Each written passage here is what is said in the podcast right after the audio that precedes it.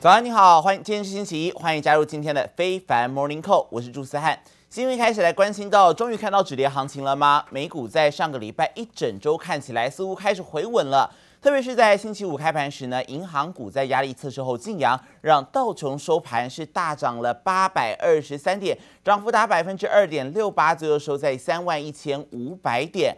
而标普呢是收红超过百分之三哦，涨幅有百分之三点零六，上涨了一百一十六点，收在三千九百一十一点。而这也是自二零二零年五月以来的最大涨幅。至于在科技股的部分，纳斯达克指数涨幅百分之三点三四，上涨了三百七十五点，收在一万一千六百零七点。费城半导体晶片股的部分涨幅也是有百分之四点四五，上涨了一百一十五点，最后收在两千七百一十八点。整体来说，四大指数都是终止连续三周下滑的颓势，几乎都是收红 K 棒了，终止周 K 连三黑。不过呢，本周也会有一系列的经济数据要出炉，会牵动到股市表现。像是美国的 PCE 物价指数、GDP、PMI 等数据，而其中通膨相关的核心 PCE 指数呢，更是有望连三个月回落。而在美国、欧盟、英国三个国家的央行领袖，在这个礼拜也要来参加欧洲央行论坛，预计会释出更多包括升息还有通膨的看法。而此外，G7 高峰会还有北约的高峰会，也将会在这周接力登场。除了乌俄战争之外呢，能源问题也是重要的讨论焦点。再加上 OPEC Plus 将会召开部长级会议，渴望延续增产的承诺，但供需的稳定仍是接下来牵动总体经济还有能源股走势的关键。华尔街收盘钟声中夹杂笑声，美股周五以强劲反弹结束震荡一周。科技权值股表现亮眼，Meta 股价大涨百分之七点二，Netflix 和 Google 母公司 Alphabet 涨幅都超过百分之五，特斯拉股价净扬百分之四点五，台积电 ADR 中场涨百分之二点一四，四大指数中场全数收红，道琼暴涨八百二十三点，费半指数净扬百分之四点四五，标普五百指数涨百分之三，更创下两年多来最大涨幅。Well, we're seeing a little bit of a relief today, and that's because perhaps investors are believing that the market has been overly pessimistic. With last week's hawkish Fed, there's probably a higher likelihood that we could maneuver ourselves to a soft landing. And so the traders are coming back and saying maybe things uh, are overly, overly pessimistic. And so we're seeing a little bit of support in the markets this afternoon. 美股自上周熊市低点反弹，本周标普五百上涨百分之六点五，纳斯达克涨幅更达百分之七点五，四大指数终止连续三周下滑的颓势。随着经济成长放缓与大宗商品价格下跌，舒缓了市场对联准会激进升息打击通膨的疑虑，投资人信心回稳，但华尔街对于这波反弹仍然谨慎看待。Are we seeing this big rally, and what does it mean? Is this is this the start of a bull market? It can't be answered right now. Is it a bull market or a bear market rally? The reason that question can't be answered as much as I want to is there's two underlying questions at the heart of it. One is what's going on with inflation. 通膨、大宗商品价格等因素持续牵动金融市场，美股是否已经触底，仍有待观察。记者叶雨林、黄彦章综合报道。为期三天的 G7 峰会星期天在德国举行。 美国总统拜登也已经抵达了慕尼黑。这场峰会呢，预计会讨论乌俄战争，还有全球粮食以及能源的危机。而乌克兰入侵乌勒，而而俄罗斯入侵乌克兰，至今已经超过四个月的时间。英国首相强生在二十五号就敦促七大工业国的集团领导人不要放弃乌克兰，并且承诺将会为乌克兰提供新的财政援助。美国总统拜登一下机向众人挥手示意，抵达慕尼黑，准备出席七大工业国集团 G7 高峰会。法国总统马克宏也陆续抵达，日本首相岸田文雄也罕见在选战期间出访。而乌俄战争已持续达四个月，英国首相强生二十五号敦促七大工业国集团领导人不要放弃乌克兰。If Putin gets away with uh, aggression in Ukraine, if he gets away with the naked conquest of other people's territory, then the read across for every single country here is absolutely dramatic. And the, the collapse of the international system, the failure to stand up uh, for international borders, they get that. And it also, it will be an economic disaster. 俄罗斯入侵乌克兰，引发全球物价高涨及粮食危机。预料也将成为 G7 峰会主要议题。英国首相强生也担忧乌克兰可能面临压力，不得不与俄罗斯达成不符利益的和平协议，并警告这会导致俄国总统普廷得寸进尺，也承诺将为乌克兰提供新的财政援助。I know that it's tough. It's tough in the UK. I know that the cost of food has, has gone up, the cost of fuel. Everybody is looking at this. I mean, too many countries are looking at this thing now and saying this is a European war that is unnecessary. It's an economic problem uh, that we don't need.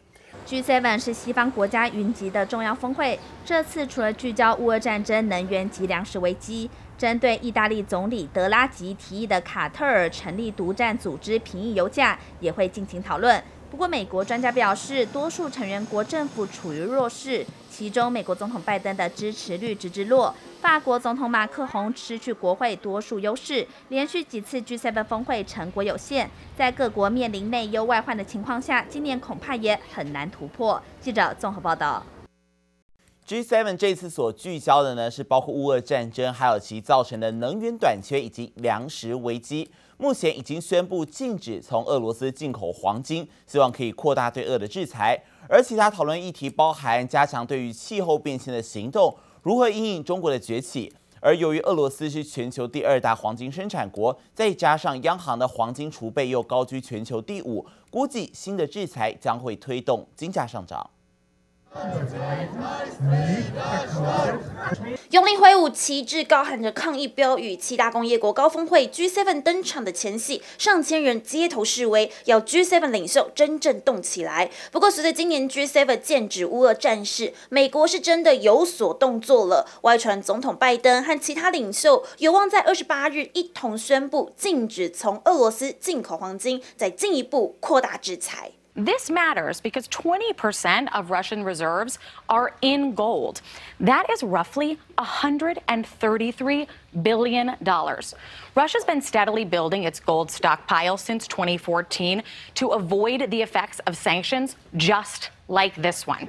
对此，拜登也证实该项制裁，表示这是民主国家希望在经济上进一步孤立俄罗斯的最新措施。一旦黄金禁令发布，等于将使得俄罗斯和伦敦金属交易所 LME 以及芝加哥商业交易所 CME 这两大贸易中心断绝关系。被禁止参与黄金市场的俄罗斯就不能获得战争所需的资金。当西方扩大金融制裁，确实造成俄罗斯资金冻结的风险增加。This has created a huge problem for us. Basically, going to shops to buy products to pay at the markets, paying for staying at hotels, villas, or guest houses, we have been left completely stripped of our finances.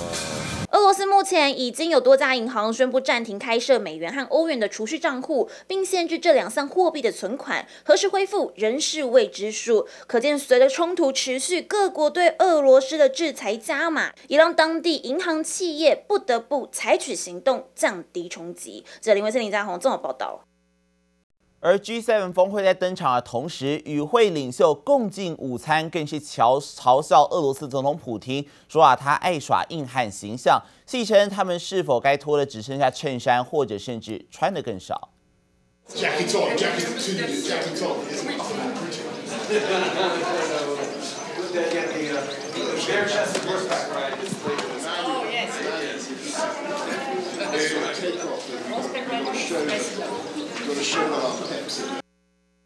加拿大总体李杜鲁道他建议啊，正式拍照之后再脱外套，但是强生是随即打趣的说：“我们必须证明比普丁更加强悍。”而这个玩笑话题也一直持续在 G7 领袖谈话当中。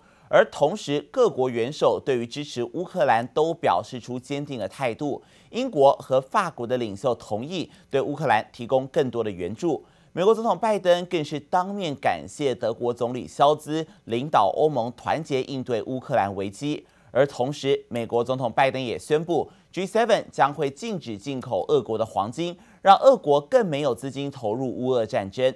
英国首相强生则是说，这一道禁令将会直接打击俄国的寡头，并且指导俄国总统普廷他战争机器的核心。俄罗斯入侵乌克兰本是这一次 G7 峰会的焦点，但 G7 对于中国的态度也很谨慎，认为北京是体制竞争对手，点名中国胁迫性的经济行为、使用强迫劳动、窃取智慧财产权所带来的冲击，都是 G7 要面对的核心议题。美国总统拜登他也宣布新的计划要抗衡中国。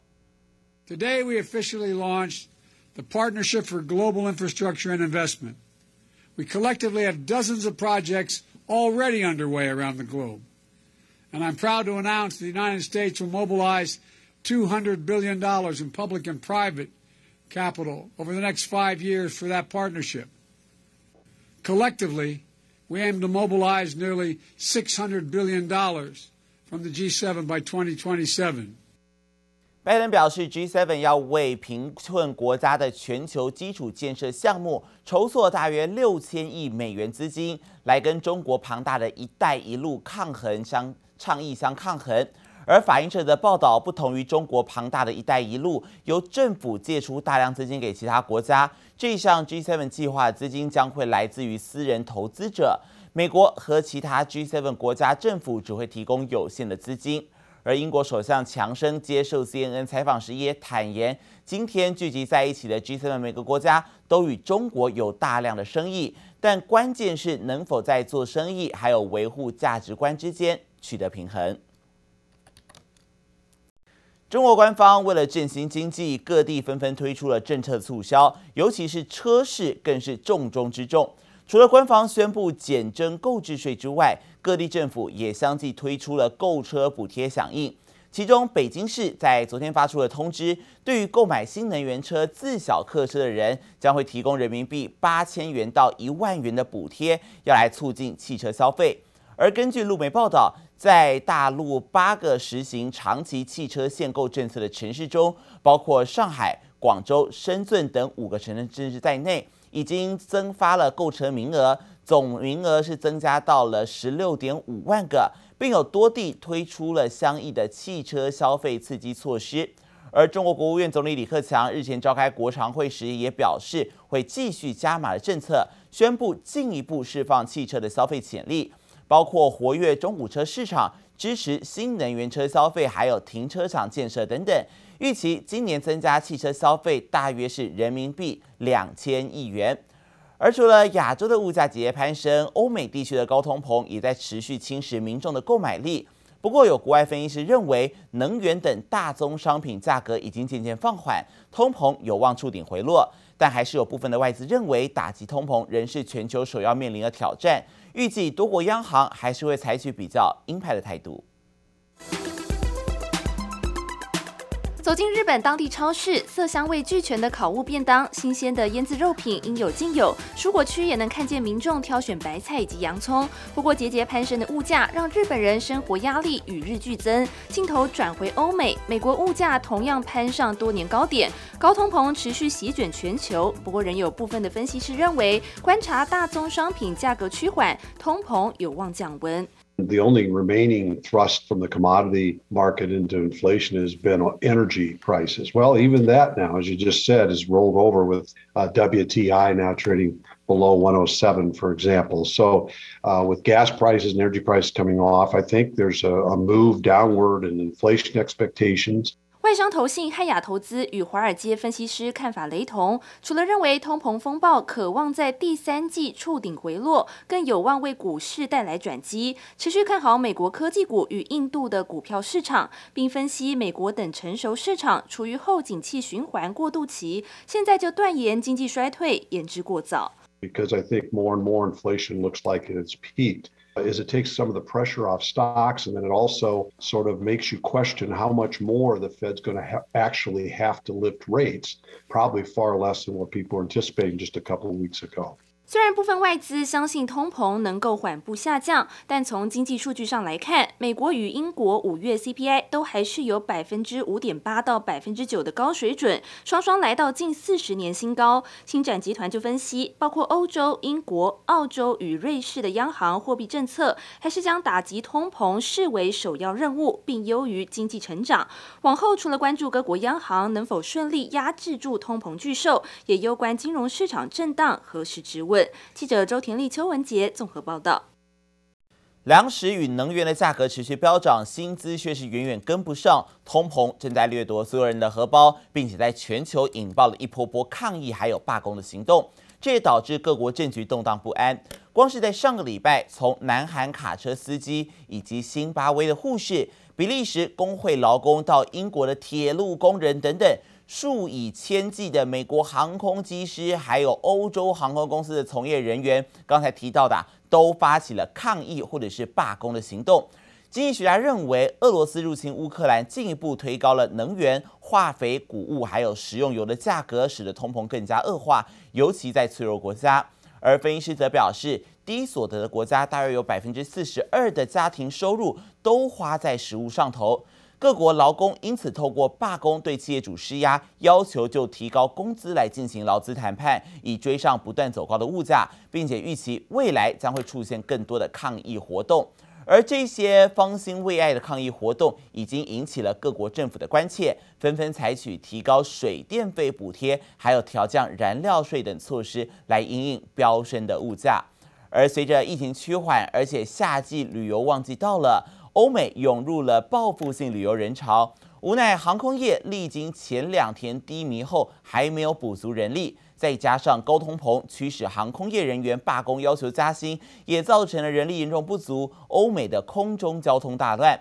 美国运输安全管理局就统计，上周五全美机场的旅客总数高达两百四十五万人，创下二零二零年二月以来的单日新高。但是航班大乱却是让许多旅客败兴而归，因为当天啊，全美一共是有七百一十一架班机取消，另外还有超过六千架班机误点。原因除了天候因素之外呢，更多时候是因为人力的不足哦，缺工的问题。